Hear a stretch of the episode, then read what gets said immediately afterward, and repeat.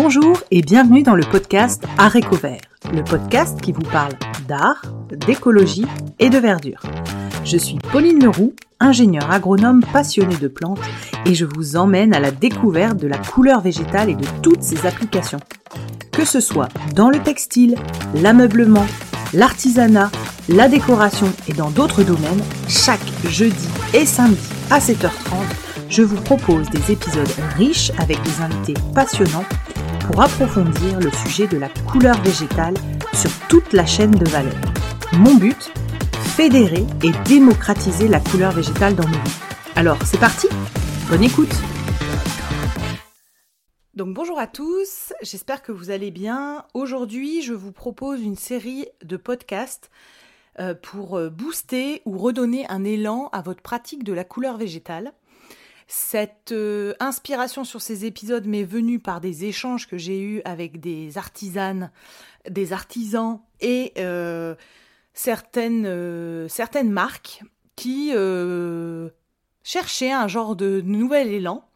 Donc je vous propose en plusieurs épisodes de faire un petit tour de toutes les informations que j'ai eues, de tout ce que j'ai pu percevoir. Et, euh, voilà, c'est juste des idées comme ça, à prendre ou à laisser. Euh, dans tous les cas, vous pouvez compléter euh, ces informations sous le post Instagram qui sera, qui sera mis sur ces épisodes. Et l'idée, c'est que voilà, que ce soit votre activité principale ou votre activité secondaire, il y a peut-être des choses à piocher c'est en toute humilité, il n'y a pas de, a pas de leçon, c'est juste voilà pour échanger et voir ce qui peut marcher. Donc c'est à prendre ou à laisser.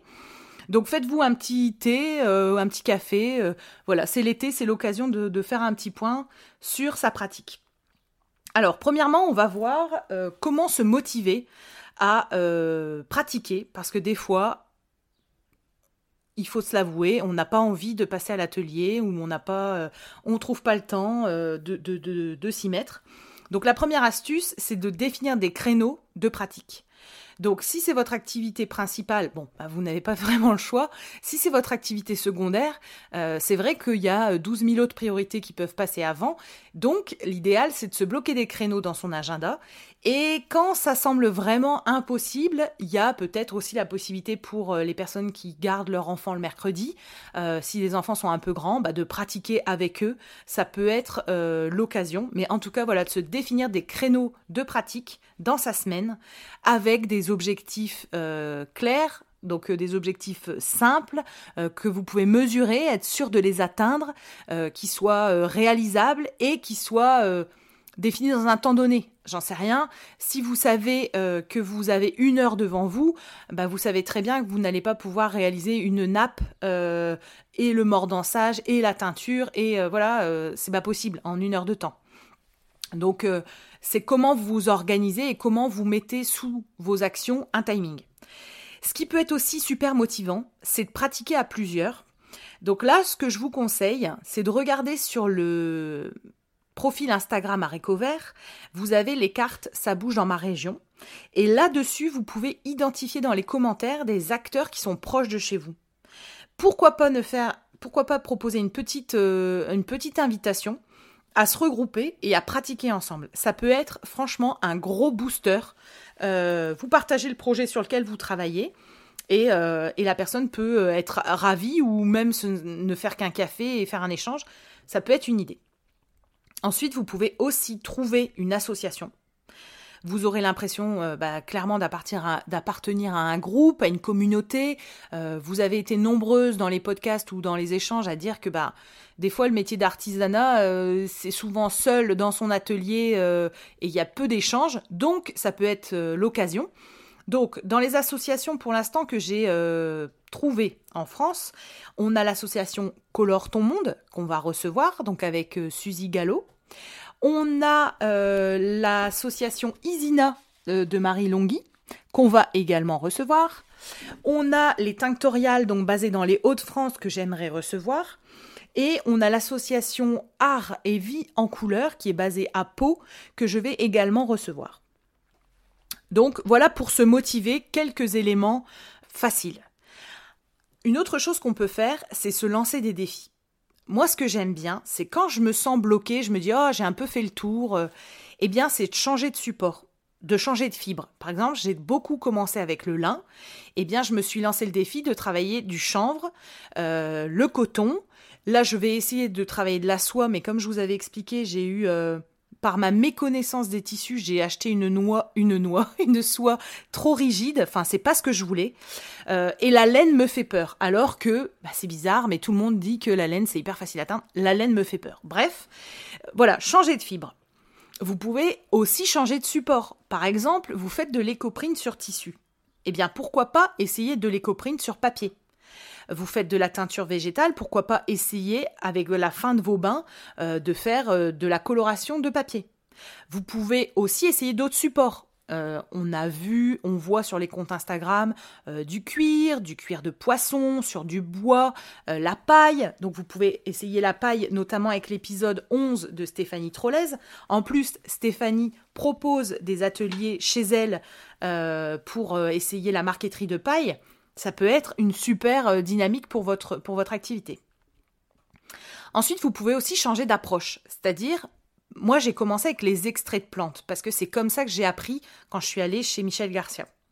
Mais je sais par exemple qu'en lisant des bouquins, par exemple le bouquin de, de Céline Philippe, qu'elle, elle ne teint qu'avec les plantes fraîches. Euh, Dorian Chagot-Manzui, c'est pareil. Euh, on a des exemples euh, d'Abigail Booth en Angleterre, c'est pareil.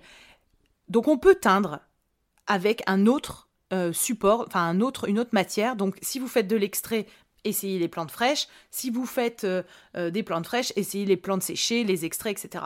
Pour bah, redonner un élan. Des fois, ça fait des déclics et c'est intéressant de découvrir des autres pratiques. Vous pouvez aussi changer de plante. Par exemple, quand moi je suis sortie de la formation, j'avais pris quelques extraits de plantes. Euh, je les ai testées euh, entre elles, combinées, euh, nuancées, avec des concentrations différentes. Ok, au bout d'un moment, on a fait le tour. Et eh ben, je me dis, bah tiens, je vais changer de plante, je vais essayer d'en découvrir des nouvelles. Si votre démarche, elle est plantes locales, bah, vous trouvez euh, des plantes euh, plutôt locales euh, en extrait, en plantes fraîches ou en plantes sèches. Et si votre démarche, elle est vraiment dans la découverte, vous pouvez vous tourner vers des plantes exotiques. Ensuite, vous pouvez tester bah, des nouveaux mordants, les biomordants, donc qui sont abordés dans plusieurs bouquins. donc biomordants, c'est comment on mordance avec autre chose que la lin ça peut être des essais intéressants pour, pareil, euh, bah, découvrir d'autres choses. Ensuite, vous pouvez tester une autre application de la couleur végétale. C'est-à-dire, vous faites de la teinture, vous pouvez très bien euh, découvrir euh, bah, l'impression textile, vous pouvez très bien découvrir la fabrication de beaux-arts, donc faire l'aquarelle, faire vos craies grasses, etc c'est une autre approche, mais ça vous apprend autre chose et ça peut vous faire prendre du recul sur votre pratique. C'est euh, toujours dynamisant, je trouve, d'essayer d'autres choses. Et enfin, euh, vous pouvez vous faire une to-do list de ce que vous avez envie d'essayer dans votre atelier. Euh, donc moi, je ne remets pas la main dessus, je suis triste parce que je voulais vous la partager. Mais en gros, à chaque épisode que je fais avec des invités ou à chaque bouquin que j'écoute, je me note euh, la pratique que j'aimerais faire. Par exemple, je voudrais tester euh, l'encre euh, végétale à base de feuilles de ronces dont a parlé Elisabeth Dumont dans son épisode. Je pense que c'est l'épisode 28. Je voudrais tester l'éco-print que Besté Bonnart a partagé sur l'eucalyptus, donc dans son épisode 16, pour me lancer dans l'éco-print. Et et comprendre encore euh, différemment les choses. J'aimerais euh, m'essayer à l'impression euh, à l'impression textile. Donc Marie Longhi en a parlé dans son épisode. Alors j'essaie de vous donner les épisodes en même temps. Donc Marie Longhi, ce sera l'épisode ce sera l'épisode 39. donc essayez ça. J'aimerais essayer le bogolan. J'aimerais essayer les motifs euh, voilà, à réserve avec l'impression au mordant. J'aimerais essayer les shibori avec les, alors je n'ai pas le nom technique, mais avec les coutures. Euh, Couleur Garance m'a parlé d'une d'une pâte de réserve à base de riz, il me semble. Il y a un nom technique que je n'ai pas. Hein, je... Mais voilà, en fait, tout ça, ça a titillé mon ma curiosité. Et je me l'écris dans ma, dans ma to-do list en me disant, tiens, ça j'aimerais bien explorer. Dans le prochain épisode, nous verrons comment se former et s'informer. Je vous invite à aller consulter les autres épisodes Zoom ou les épisodes avec les invités et aller sur la page Instagram Arécovert, A-R-T-E-C-O-V-E-R-T, pour y retrouver et deviner les futurs invités du podcast, mais notamment retrouver des sources écrites de tout ce que nous abordons dans les épisodes Zoom. Belle journée à tous